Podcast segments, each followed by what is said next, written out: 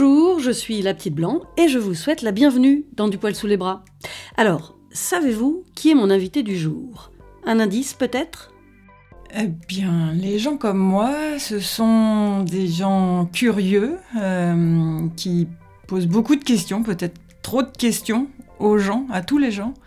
Euh, aux gens que je peux rencontrer dans le café, aux gens que je peux rencontrer dans des laboratoires ou dans des, euh, dans des cérémonies très prestigieuses, mais, ou, dans les, ou, dans les, ou dans les champs, ou dans la montagne, parce que je, suis beaucoup dans la montagne aussi. Euh, mais je me départis jamais de, cette curiosité.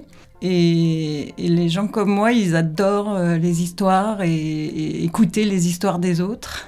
Et, puis ensuite euh, les retranscrire à l'écrit pour les faire entendre à d'autres personnes. C'est vrai ça. Mon invité a justement écrit un livre pour vous retranscrire le résultat de son enquête, de ses découvertes. Un livre qui parle de chimères. Un livre paru aux éditions Premier Parallèle et qui s'intitule plus précisément Les cellules buissonnières, l'enfant dont la mère n'était pas née et autres folles histoires du microchimérisme. Alors qu'est-ce qu'une chimère? Eh bien, ouvrons le livre. Chimère, nom féminin.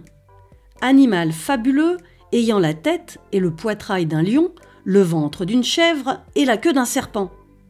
Mais encore, chimère, être ou objet bizarre composé de parties disparates formant un ensemble sans unité. Mais encore, Projet séduisant, mais irréalisable, idée vaine qui n'est que le produit de l'imagination, illusion pour suivre des chimères. Mais encore, chimère, organisme constitué de deux ou plus rarement de plusieurs variétés de cellules ayant des origines génétiques différentes. Banco, c'est de celle-là qu'on va parler dans Du poil sous les bras, de ces chimères, de ces cellules. On va parler science, biologie, génétique, mais aussi politique, imagination, migration. Et tout cela, on va le faire avec... Bonjour, je m'appelle Lise Barnéou, je suis journaliste euh, scientifique. Euh, je m'intéresse beaucoup aux sujets euh, qui ont trait à la médecine et à l'environnement. Et j'adore euh, tout ce qui est système immunitaire, nos, globules blancs qui, cherchent, qui cherchent à, nous maintenir en bonne santé. Voilà, ça c'est la partie de, de la médecine que j'adore. La petite blanc dans du poil sous les bras. Bon, je ne vous ai pas tout dit. Je vous ai dit qu'on allait parler chimère dans cette émission, chimère au sens génétique du terme, mais on va surtout parler de ce qu'on appelle aujourd'hui le microchimérisme. Eh ben bon, la chimère, là pour le coup, on a tous en tête ce monstre avec euh, des pattes de chèvre, une gueule de lion, une queue de serpent. Euh, une bête mythologique hein, des Grecs. Et en fait, on a utilisé ce terme chimère pour désigner euh, les organismes euh, qui étaient composés de cellules d'origine différente. Au tout début, on s'en est plutôt servi en botanique d'ailleurs pour, pour désigner, vous voyez, quand on fait des greffes, par exemple un, citronnier avec un pamplemoussier, bon, bah, ça devient une chimère parce qu'il a des cellules de pamplemoussier et des cellules de citronnier, qui, donc d'origine différente. Et puis en fait, on s'est rendu compte que euh, ce, mécanisme de, cellules d'origine différente existait aussi, euh, pas que chez les plantes, mais euh, chez, les, animaux. Et donc on a continué à garder ce terme chimère pour désigner les animaux constitués de cellules d'origine différente. Et là, en l'occurrence, on utilise le mot micro avant, chimère, pour désigner le, fait que tous, on, on a des cellules d'origine différente dans notre corps, mais dans des concentrations euh, microscopiques. Donc, euh, d'où le mot microchimérisme, qui, à mon avis, n'est pas très bon, parce que ça, ça nous renvoie à une espèce de monstruosité, euh, qu'on on serait tous un peu des micro-monstres. Et moi, je, préférerais qu'on appelle ça la cellule buissonnière, le titre de, mon livre. Je trouve que c'est plus poétique et ça nous, ça nous renvoie à quelque chose de plus positif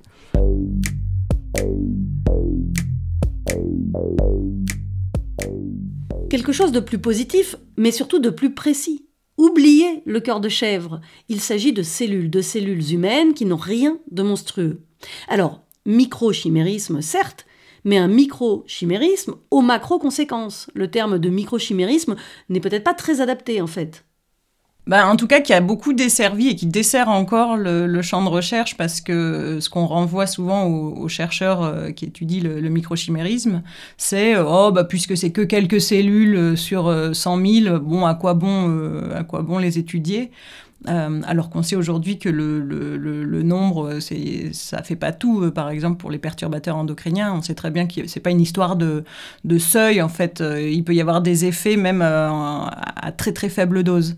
Et pour le microchimérisme, on découvre aujourd'hui que, que c'est pareil. C'est pas le fait qu'on en ait très peu, que la plupart d'entre nous probablement en ait très peu. C'est pas un argument scientifique valide pour dire bon, on s'en fiche un peu.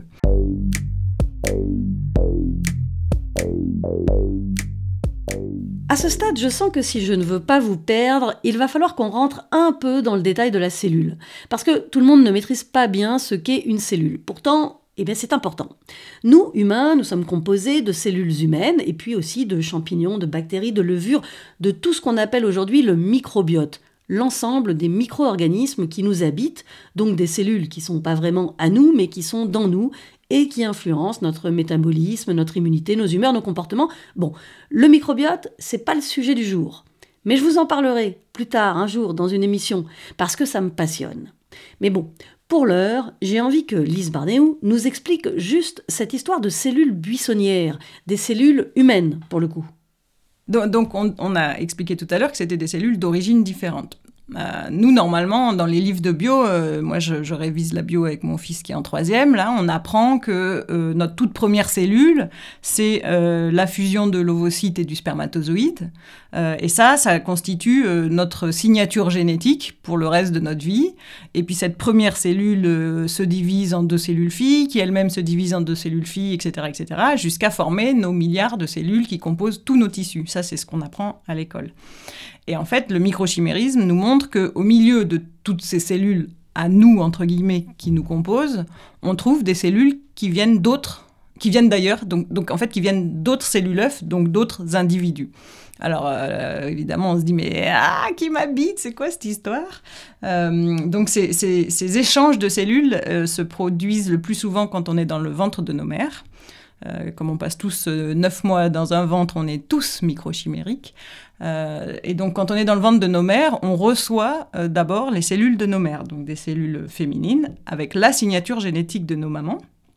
Et ces cellules vont s'intégrer quelque part euh, dans notre corps, dans notre cœur, dans notre cerveau, dans nos poumons, ou, bien dans la moelle osseuse. On sait que c'est une des niches préférées des cellules microchimériques. Mais puisque nos mères ont aussi les cellules de leur propre mère, on a découvert que les nouveau-nés portaient des cellules de grand-mère. C'est-à-dire que les mères, elles transmettent les cellules qu'elles ont dans leur corps, donc c'est d'abord leurs propres cellules, mais puisqu'elles-mêmes sont microchimériques, elles nous transmettent aussi leurs cellules microchimériques. Donc c'est les cellules de grand-mère. Et euh, l'élément aussi assez fascinant du microchimérisme, c'est que ces échanges de cellules se font dans les deux sens. Quand nous, on est dans le ventre de nos mères, on envoie nos cellules dans l'organisme maternel. Et donc par ce même mécanisme, on peut recevoir les cellules de tous ceux qui nous ont précédés dans le ventre de, nos mères. Donc ça commence déjà à faire un, bon paquet d'individus différents. Et les mères, elles, elles euh, récupèrent les cellules de tous les embryons qu'elles euh, portent, qu'ils aillent à terme ou non d'ailleurs.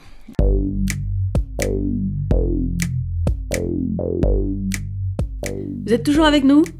La signature génétique dont parle Lise Barnéou, c'est notre ADN. Dans nos cellules, il y a notre ADN, une empreinte immuable, exclusive, indélébile et unique. C'est la singularité humaine.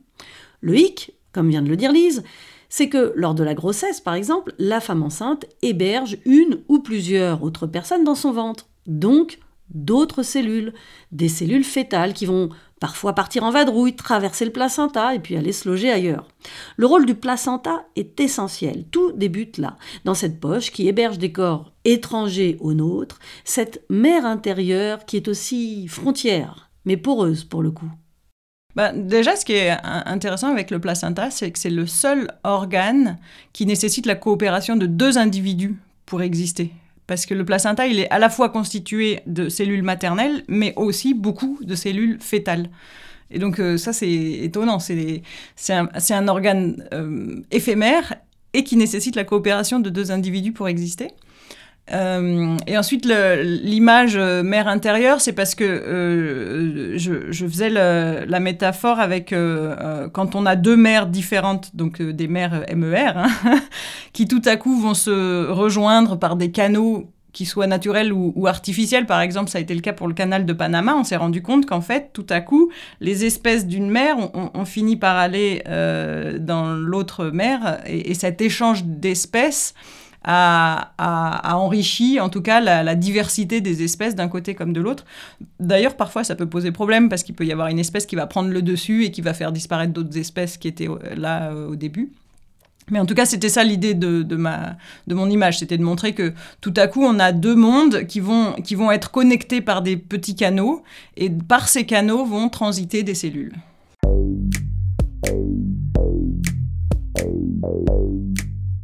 Ce que raconte Lise dans son enquête, c'est qu'on a tous et toutes des cellules buissonnières en nous. Beaucoup, de plus en plus. En tout cas, de plus en plus, on découvre leur rôle. Alors de plus en plus, en fait, ce qu'on s'aperçoit surtout, c'est qu'on est tous microchimériques. Euh, après, de plus en plus, pas forcément. Ça, va dépendre de notre histoire, en fait. Euh, je dirais qu'a priori, la plupart d'entre nous, on n'en a pas forcément de grandes quantités. Euh, on estime, mais, les, chiffres ne veulent rien dire parce que ça dépend des organes, ça dépend des moments de la vie. mais, mais peut-être une cellule sur 10 000, sur 100 000 seulement nous proviendrait d'un ailleurs. En revanche, oui, certains individus ont euh, un taux de chimérisme, j'enlève le mot micro euh, exprès, euh, très supérieur à ce qu'on rencontre habituellement. Et ça, c'est une autre forme d'échange cellulaire dont on n'a pas parlé ici. Là, tout ce que je vous racontais, c'était les échanges transplacentaires, donc à travers le placenta. Mais il existe aussi du chimérisme gémellaire. Et quand on est deux dans la poche de la maman, les cellules s'échangent entre les jumeaux.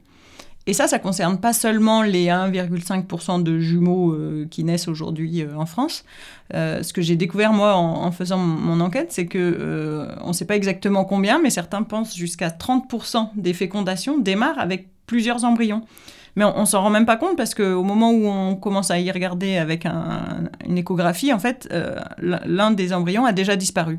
Mais avant de disparaître, il a légué des cellules à l'embryon survivant euh, qui va du coup récupérer beaucoup de cellules euh, d'un autre individu au tout début de sa, de sa croissance.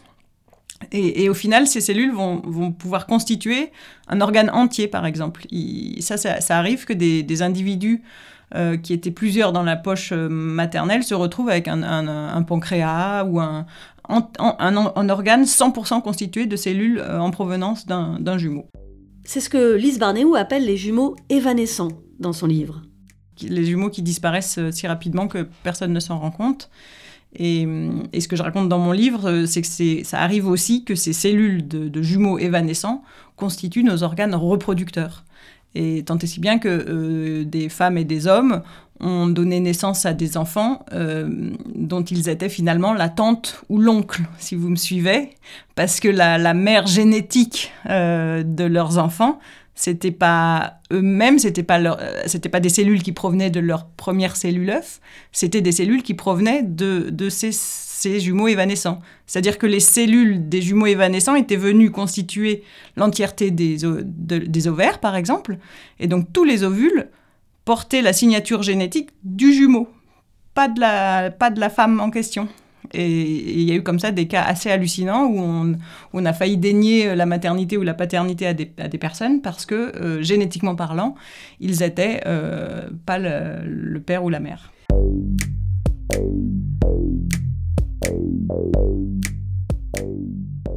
Et oui, logique.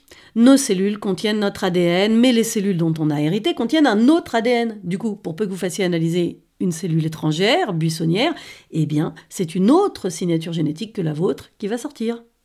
Je crois qu'il y, a vraiment plusieurs enjeux euh, sur différentes euh, échelles ou sur différents champs. Euh, d'un point de vue purement scientifique, je dirais que le microchimérisme montre qu'à un moment donné, il, faut accepter de, de sortir des dogmes. Euh, parce que euh, euh, ces recherches ont vraiment eu, mis du temps à émerger aussi parce qu'on était persuadé que notre corps ne pouvait pas accepter une vie durant des cellules d'origine étrangère. et donc, on était persuadé qu'on était constitué 100% de nos, de nos cellules avec notre signature génétique immuable, de manière comme ça, un individu très pur, très homogène. Et, en fait, ce, ce dogme est est si fort que même aujourd'hui, il, euh, freine en fait euh, ce champ de recherche. Donc peut-être un des enjeux, ce serait déjà de dire, regardez là, on, a, on un champ de recherche qui est énormément freiné juste parce que on a un, dogme et que, beaucoup de scientifiques n'osent pas euh, regarder au-delà de leurs œillères dogmatiques, on, va dire. Donc ça, c'est un premier enjeu purement, je dirais, épistémologique ou scientifique. Ensuite, il y a un autre enjeu dans, notre, dans, le, regard qu'on peut porter sur nous-mêmes, en fait, de, comprendre qu'on est beaucoup plus hétérogène, qu'on est constitué dès le début euh, par et avec les autres, et que ça se passe très bien, et qu'il y a peut-être aussi des avantages à être constitué comme ça d'une diversité de, de cellules d'origine différentes. Eh ben, c'est susceptible aussi de, nous renvoyer à la fois une autre image de, nous-mêmes et une autre image de, nous dans le monde social. Euh, euh, une image où, les frontières sont poreuses et, c'est, et, pour le coup, c'est, souvent bénéfique. Euh, donc voilà, ça c'est un, aspect plus, je dirais, philosophique ou de l'identité. Et puis après, oui, il y a des enjeux médicaux et des enjeux euh, de, police scientifique aussi, on n'en a pas parlé, mais par exemple, euh, euh, il est arrivé qu'un, quand on fait des prélèvements, là j'ai en tête un, cas d'un viol où on a prélevé du, sperme sur la victime. Les policiers, la, police scientifique pensait avoir trouvé l'auteur des faits parce qu'ils avaient déjà la signature génétique dans leur base de données. Sauf qu'en fait, cet homme était déjà euh, en prison au moment des faits, donc ça ne pouvait pas être lui.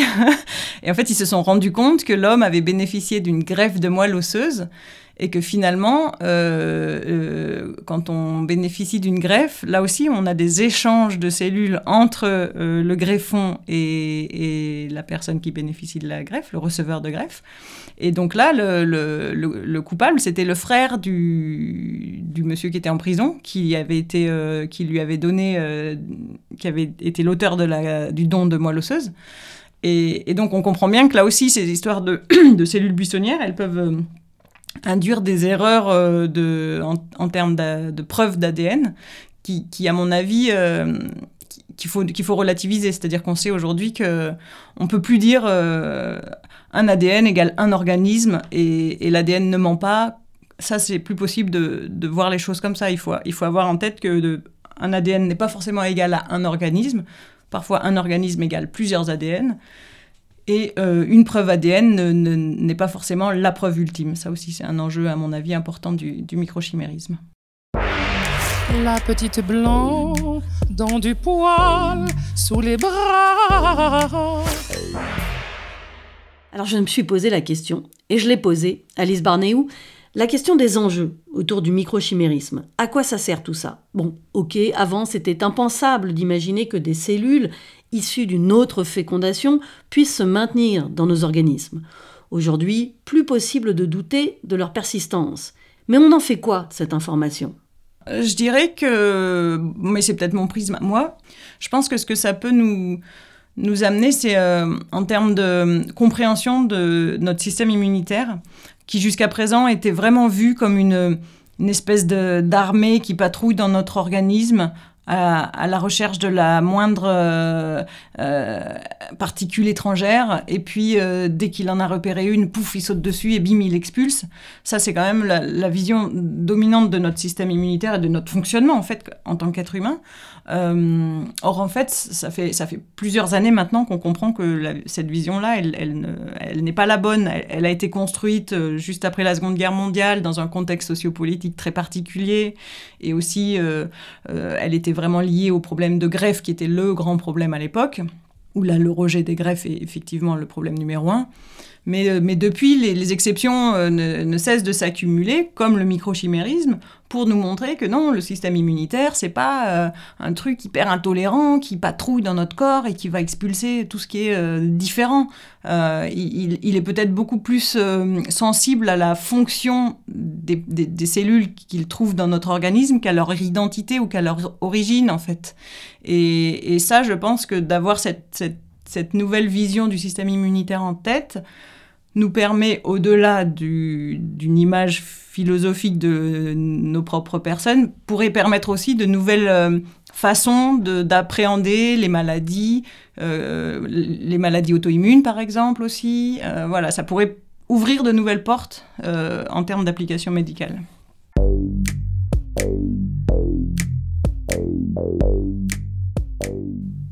Lise vient de parler de greffe.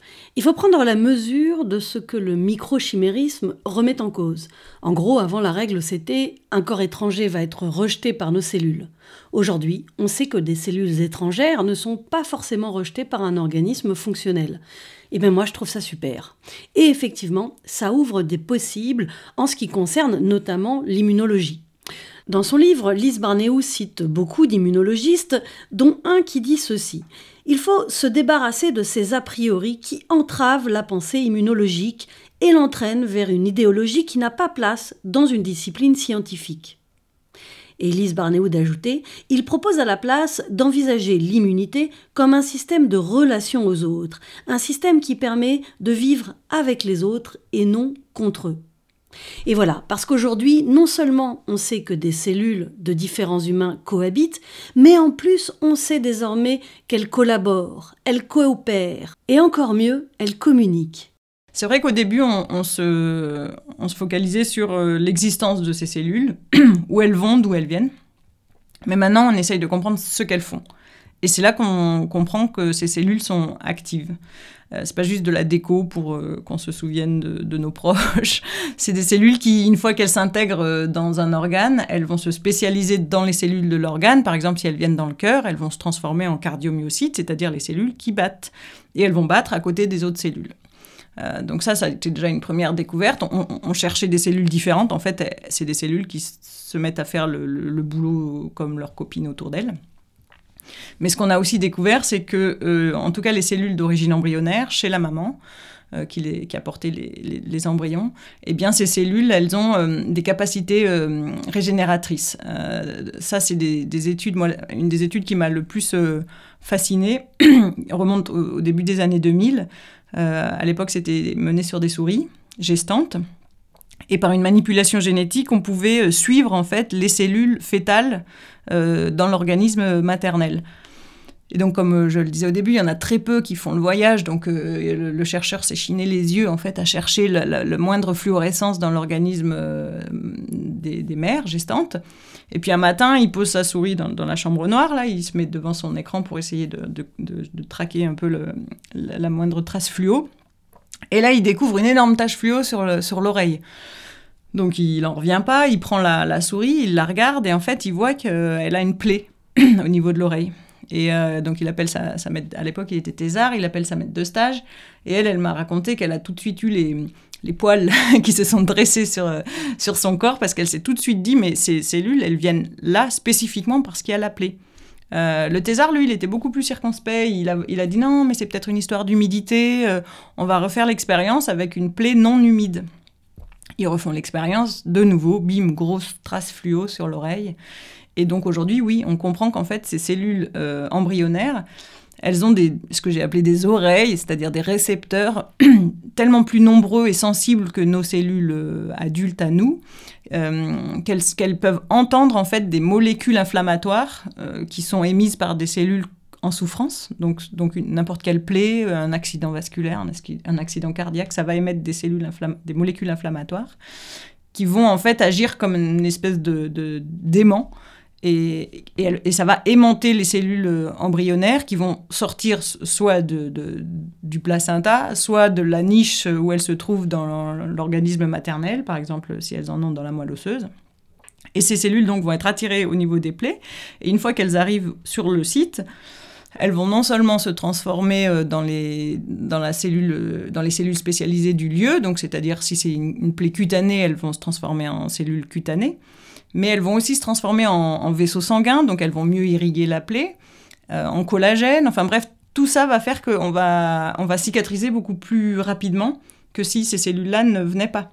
ce ne sont pas les seules cellules qui nous, qui nous guérissent, qui, qui régénèrent les plaies, mais on a quand même compris qu'elles jouaient un rôle important pour accélérer la, la cicatrisation.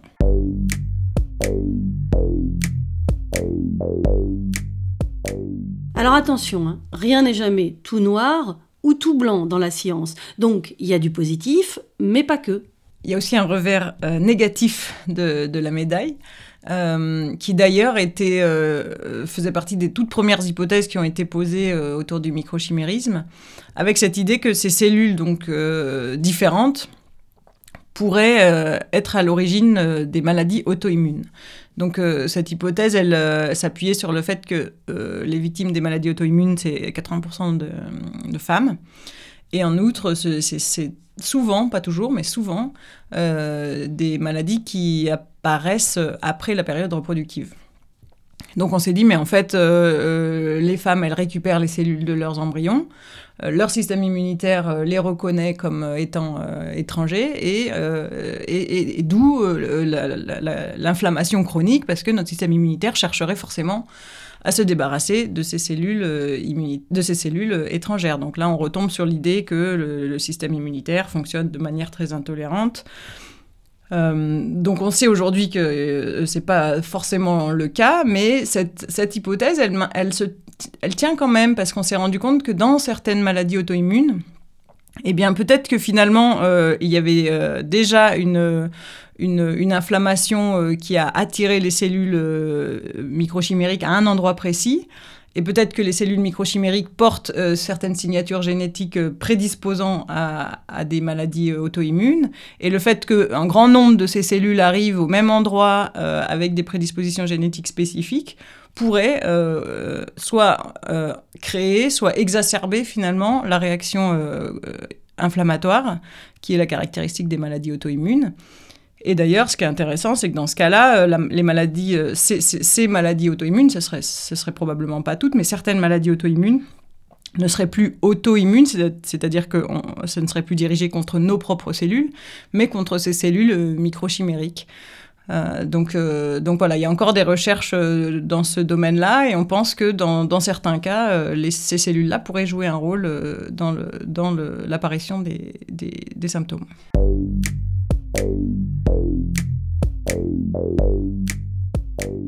En plus, on va pas rentrer trop dans des détails, mais les cellules s'expriment en fonction de marqueurs, et elles peuvent s'exprimer dans un sens ou dans un autre. C'est un peu complexe, mais disons que si elles font de mauvaises rencontres, eh bien peut-être qu'elles vont faire ami-ami avec des cellules cancéreuses par exemple, et elles vont se faire embobiner et risquent de devenir une source de problèmes. Alors, l'exemple que je racontais sur le cancer, c'est encore différent. C'est-à-dire que là, euh, les cellules microchimériques qui vont être attirées euh, dans une tumeur, parce qu'une tumeur produit aussi des molécules inflammatoires, eh ces cellules microchimériques, elles vont arriver sur le site, elles vont aussi créer des micro-vaisseaux et, finalement, elles vont aider la tumeur à se développer. Euh, comme si elles voulaient euh, réparer une plaie, là, elles, vont euh, finalement aider la, tumeur à se développer. Ça, c'est ça, c'est aussi un autre, un autre risque en fait de récupérer des cellules microchimériques à un moment où une tumeur se forme. Ça, ça peut, ça pourrait être avoir des effets négatifs.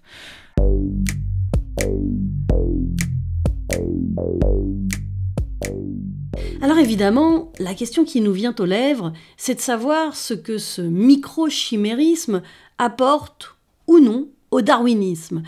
La nature étant ainsi faite, les choses ne sont en général pas là par hasard. Alors est-ce que ce microchimérisme va, va être un, virage dans l'évolution? Alors, euh, il y a des chercheurs euh, spécialisés dans l'évolution qui, veulent toujours comprendre un peu pourquoi un phénomène euh, existe. Et en l'occurrence, le, microchimérisme, il existe chez toutes les espèces placentaires. Donc on se dit, bon, si, c'est un phénomène, un trait en fait, qui est présent comme ça chez toutes les espèces placentaires, est-ce que euh, l'évolution a sélectionné ce trait parce qu'il y avait un avantage en termes de, survie des individus? Euh, et donc, euh, parmi les hypothèses euh, qui émergent, après, il faut savoir que les, évolutionnistes ont, des, beaucoup d'imagination. Moi, je les adore, mais, mais voilà, c'est là, on, part dans des, dans des hypothèses, rien n'est prouvé. Mais, mais l'idée, ce serait que, que cet échange de cellules est bénéfique euh, à la fois pour la survie de, des, des, des nouveau-nés et euh, pour la maman. Donc pour les nouveau-nés, euh, finalement, cet échange de cellules, il pourrait d'abord, un, les aider à obtenir le, le, gîte. C'est-à-dire que très tôt, les embryons vont envoyer des cellules dans l'organisme de la mère. Et ça, ça pourrait participer au fait que l'organisme maternel accepte pendant neuf mois un corps étranger, en tout cas semi-étranger, au sein de, leur organisme. Euh, donc, c'est comme ça qu'il s'assure un gîte pendant, pendant, pendant 9 mois grâce à ces cellules buissonnières. En outre, d'ailleurs, ces cellules euh, euh, vont aussi dans la thyroïde de, la mère, et ça, c'est le, lieu de la thermorégulation, donc ils s'assurent un gîte chauffé. donc ils sont, malins. Ensuite, ils s'assurent le, couvert. Et ils s'assurent le couvert, ce qui est incroyable, c'est qu'ils s'assurent le couvert pas seulement pendant les 9 mois in utero, où là, en fait, les cellules euh, microchimériques, elles permettent d'élargir finalement le diamètre des, des, des, vaisseaux qui irriguent le placenta et donc d'amener plus de nutriments. Mais, mais on se rend compte aussi que ces cellules migrent dans les seins euh, maternels et, et, ensuite permettent d'améliorer la lactation. Euh, de stimuler la lactation. Donc en fait, il, il, le couvert pendant les 9 mois in utero, mais aussi à la sortie, à la sortie du ventre euh, pendant l'allaitement. Et puis enfin, on, imagine que ces cellules, ça on sait que ces cellules migrent aussi dans le cerveau. Et on, pourrait faire l'hypothèse qu'elles euh, jouent un rôle dans l'attachement. Imaginons que ces cellules produisent de l'ocytocine, cette fameuse molécule de l'attachement. Eh bien, euh, dans ce cas-là, ils s'assurent aussi un attachement maternel euh, une, fois, une fois sorti du ventre. Donc ça, voilà, c'est tous les aspects positifs pour le bébé. Et les mères, elles, auraient en contrepartie euh, des cellules qui permettraient euh, de, mieux réparer les plaies. Et à l'époque, euh, quand on sait les difficultés aussi de, l'accouchement, c'était super important. Par, exemple, on sait que on a découvert que dans les cicatrices des césariennes, il y avait énormément de cellules microchimériques. Donc on peut imaginer qu'à l'époque où les, où les accouchements se passaient quand même assez souvent mal, euh, eh bien, les cellules microchimériques avaient un rôle très important pour la survie euh, de la maman, qui était aussi un élément très important pour la survie des nouveau-nés. La petite blanc dans du poil sous les bras. Alors, faisons le point. Nous avons toutes et tous des cellules chimériques en nous. Des cellules qui ne renferment pas forcément notre ADN, mais celui de quelqu'un d'autre. Ce quelqu'un d'autre étant souvent un proche parent, mère, sœur aînée ou jumeau évanescent, c'est-à-dire d'une grossesse qui n'a pas eu lieu, un jumeau qui n'a pas existé, mais des cellules étaient là, toutes prêtes au début. Alors dans son livre, Lise Barnéou aborde aussi le sujet des relations sexuelles, et notamment hétérosexuelles. Le fait d'échanger du liquide euh, spermatique, j'espère que c'est comme ça qu'on dit, hein. c'était il y a tellement longtemps pour moi les relations hétérosexuelles, j'ai plus le vocabulaire. Alors, le fait d'échanger du liquide donc euh, spermatique, on va dire, pourrait-il être une porte d'entrée de cellules chimériques? Et bien évidemment, si la relation est consentie, ben, il n'y a pas de souci, quoique. Bon, disons qu'il n'y a pas de souci. Mais quid d'une relation sexuelle qui n'a pas été consentie? Évidemment, je pense à toutes les femmes violées par des hommes et à ce que ce sujet du microchimérisme pourrait provoquer chez elles. Alors, euh, je dirais qu'il y a plusieurs euh, éléments de réponse. La première, c'est que euh, quand un embryon s'est développé dans, le ventre d'une mère, oui, il y a quand même beaucoup de chances qu'elle récupère des cellules de cet embryon, qui est donc fait génétiquement pour moitié d'elle-même et du, de l'homme avec qui l'embryon a été créé. Et donc oui, moi aussi dans le livre, je m'interroge sur le, sur comment c'est vécu euh, l'existence et la persistance de ces cellules chez les femmes qui n'ont pas souhaité euh, cette relation et qui n'ont pas souhaité cet embryon, par exemple. Euh, en outre, les recherches montrent qu'après avortement, on récupère généralement plus de cellules microchimériques qu'après une grossesse, après un, accouchement. Probablement parce qu'il y a une, rupture en fait au niveau du placenta plus importante qui permet plus d'échanges cellulaires. Donc ça, c'est un, premier point. Ensuite, sur la question des relations sexuelles, là, on tombe vraiment sur une hypothèse qui n'a jamais été démontrée encore. Euh, ce qu'on sait, c'est qu'il y a des sources de microchimérisme qui n'ont pas encore été découvertes. Mais par contre, euh, euh, et, donc, suite à ça, il y a des chercheurs qui ont imaginé que les relations sexuelles pouvaient être un, moment où des cellules s'échangent entre deux individus. pour l'instant, la piste qui est la plus imaginée, mais, elle n'est pas, elle, n'est pas recherchée. Il n'y a, aucune expérience encore pour la démontrer ou l'infirmer. Ce serait que dans une relation hétérosexuelle, dans le sperme de l'homme, on, retrouve certes des spermatozoïdes, mais ça, c'est des cellules qui ne peuvent pas se maintenir parce qu'elles ont que la moitié de leur bagage euh, génétique. Les cellules, les gamètes, elles sont, pas des cellules entières en fait. Elles sont, elles ont que la moitié des chromosomes et elles peuvent pas survivre. Mais par contre, dans le sperme, il n'y a pas que des spermatozoïdes, il y a aussi des cellules immunitaires, probablement des cellules, ce qu'on appelle souches, c'est-à-dire capables de se diviser. Et, euh, et ce, ce, sperme, en fait, on pourrait l'imaginer comme une, greffe temporaire liquide. Et là, on pourrait imaginer que des, échanges puissent se produire. Euh, il suffirait en fait qu'il y ait des petites blessures au, niveau euh, de, l'utérus euh, féminin pour que des cellules puissent prendre la poudre d'escampette, prendre le, système vasculaire féminin et s'installer éventuellement quelque part. et donc la femme récupérerait comme ça des cellules masculines des personnes avec qui elle aurait des relations sexuelles. c'est pas voilà, si ça reste une hypothèse, personne n'a réussi à prouver euh, cette source de microchimérisme. Et après, euh, se, dire que ça nous effraie ou que ça nous fait plaisir, parce que moi j'ai rencontré les deux les deux cas de figure, je dirais que il faut avoir en tête que d'abord euh, les cellules, elles ne portent pas les intentions des personnes d'où elles ont émergé. Les cellules, elles vont, elles vont venir dans notre organisme, elles vont être influencées par notre environnement local. Si elles, si elles viennent s'installer dans notre moelle osseuse, elles vont être influencées par l'environnement de notre moelle osseuse. Ensuite, elles vont se diviser, et c'est-à-dire que les cellules qu'on va porter ensuite, c'est plus les cellules qui ont vécu elles-mêmes dans le premier organisme, c'est déjà des descendantes de ces cellules qui ont quand même perdu la, je dirais, la, mémoire de, de l'individu d'où elles ont émergé. Et donc, il ne faut pas leur prêter plus que ce qu'elles n'ont. C'est-à-dire qu'elles elles, ne viennent pas dans notre corps avec euh, les intentions des personnes euh, où, elles, où elles vivaient autrefois.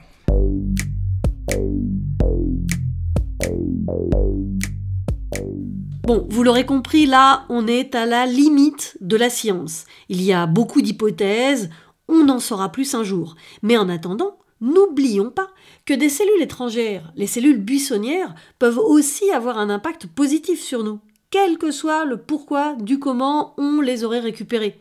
Et pour l'instant, j'insiste, on n'est pas sûr que ce soit juste lors d'une relation sexuelle. Et puis en plus, eh ben, elles meurent quand même, j'imagine, ces cellules au bout d'un moment. Non, alors justement, quand on parle de cellules microchimériques, c'est-à-dire que ce sont des cellules souches qui sont capables de se diviser et donc de maintenir une, population de cellules toute la vie. Euh, parce qu'elles se divisent, mais par contre, la cellule elle-même qui va provenir des autres individus, elle, effectivement, elle va mourir parce que les, durées de vie des cellules, euh, ça dépend du type de cellule. Il y en a, c'est quelques heures, il y en a, c'est quelques dizaines d'années mais euh, elles restent pas euh, notre vie durant. Mais par contre, ces cellules-là vont se diviser en cellules filles, qui vont elles-mêmes se diviser en cellules filles. Donc, donc elles vont, effectivement, on va garder des cellules maternelles, par exemple, toute notre vie, par ce, système de, division infinie, quoi.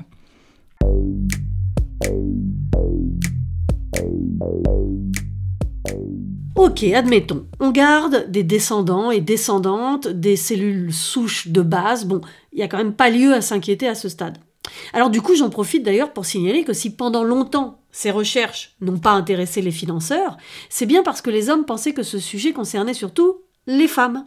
Et oui, si aujourd'hui il y a des lignes de financement qui s'ouvrent pour la recherche, c'est parce que les hommes ont pris conscience que eux aussi ont des cellules chimériques et du coup ça les intéresse. De fait, de plus en plus de personnes creusent ce sujet du microchimérisme. Entre science et imagination, on se prend à se demander quoi faire de toutes ces informations. Moi, c'est vrai qu'un des éléments qui m'a marqué pendant toute cette enquête, au-delà de la science, c'était euh, comment euh, cette, ces nouvelles connaissances étaient euh, perçues, interprétées par nous tous et nous toutes. Et, c'était la première fois quand je discutais en soirée ou avec des amis euh, sur ce que je faisais, c'était la première fois que je, voyais euh, vraiment un, réel intérêt chez, pratiquement tout le monde. Généralement, quand on me demande hum, qu'est-ce que tu fais en ce moment, oh, ben, je sais pas, je travaille euh, sur la mécanique cellulaire. Dit, ah bon, d'accord, bon, et toi? Alors que là, euh, je, disais le microchimérisme, je, commençais quand même à expliquer ce que c'est parce qu'effectivement, le mot microchimérisme n'est pas, connu. Et puis là, ça faisait toute la soirée. Et puis chacun y allait de ses interprétations. Et j'ai très vite compris qu'en fait, euh, en fonction des, envies et des angoisses de chacun, le message était perçu de manière très différente. Et au début, j'avoue que je savais vraiment pas quoi faire de ce matériau-là, parce que en tant que journaliste scientifique, on a plutôt tendance à mettre ça un peu loin de nous, les interprétations, l'imagination. On, se, on est plutôt à vouloir euh, s'asseoir que sur les données, les faits scientifiques, les publications. Mais là, c'était impossible. D'abord parce que le champ de recherche est tellement euh, récent qu'il y a pratiquement plus d'hypothèses que d'éléments euh, démontrés. Euh, et puis parce que, parce que la thématique parle à tout le monde et puis qu'on a tous envie de s'y projeter. Et donc j'ai fini par euh, parler beaucoup de, ces interprétations, même de, donner comment moi j'avais envie de, voir les choses. et je termine le, bouquin en disant que finalement euh, la manière dont on interprète euh, ce microchimérisme en dit, en dit plus sur nous-mêmes que euh, le microchimérisme lui, lui-même qu'on comporte dans nos, dans nos corps, en fait. C'est-à-dire que, par exemple, aux États-Unis, j'ai été très étonnée de, rencontrer des, des, interprétations très conservatrices du microchimérisme, qui étaient la suivante. Bon, bah, si les, les femmes conservent toute leur vie des cellules des, embryons qu'elles portent, c'est d'abord, un, la preuve qu'elles peuvent pas avorter, hein, parce que si on récupère des cellules de nos embryons, alors euh, ils viendraient nous hanter toute la vie, parce que l'embryon saurait euh, qu'il a été détruit, enfin voilà. Et deux, euh, c'est aussi la preuve que ces mesdames doivent rester auprès de leurs enfants toute la vie. C'est, la nature en a voulu ainsi. Bon, euh, on, peut, on peut leur rétorquer que eux portent des cellules de leur mère, donc peut-être qu'il faut qu'ils restent auprès de leur mère toute leur vie. Enfin, en fait, voilà, je me suis vite rendu compte que on pouvait utiliser ce phénomène pour euh, défendre un peu tout et n'importe quoi. Et, je pense que c'est important d'avoir en tête euh, ce, qui a, été démontré, les faits, et puis ensuite de comprendre que oui, chacun peut y voir euh, ce qu'il a envie d'y voir en fonction de sa trajectoire, de, de ce qu'il a vécu ou non, ou de, ses angoisses, mais que... mais que voilà, peut-être que ces interprétations-là en disent beaucoup plus sur nos personnalités que le type de cellules qu'on a dans nos corps.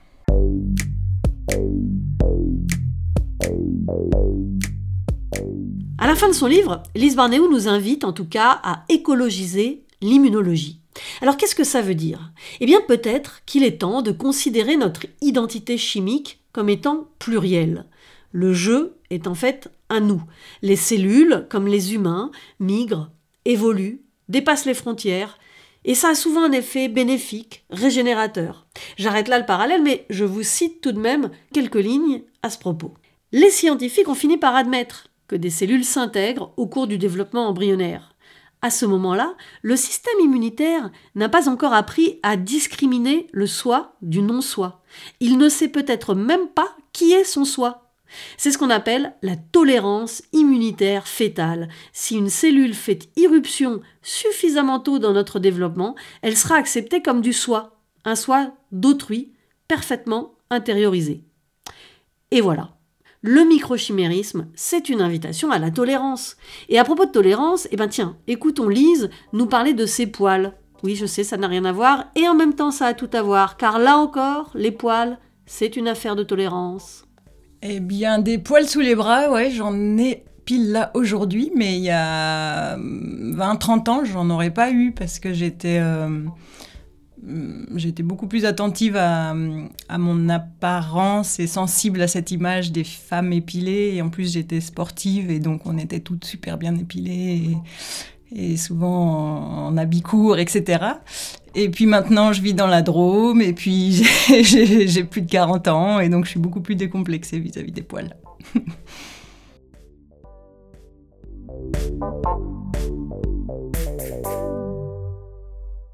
Du poil sous les bras, c'est fini pour aujourd'hui, mais il y a 55 émissions à découvrir en ligne hein, si vous ne les connaissez pas déjà. Et puis on continuera à parler génétique, à parler d'épigénétique même, hein, euh, de comment l'environnement influence qui nous sommes. En attendant, vous pouvez retrouver les articles de Lise Barnéou sur le site de Mediapart, entre autres, et puis son dernier livre, Les cellules buissonnières, aux éditions Premier Parallèle. Quoi vous dire d'autre? Eh bien qu'on se retrouve bientôt pour une nouvelle émission, pour apprendre toujours plus, parce que votre cerveau, c'est un muscle. Et si vous ne l'utilisez pas, il va s'atrophier. Alors du poil sous les bras, eh bien c'est fait pour ça. C'est fait pour muscler nos neurones.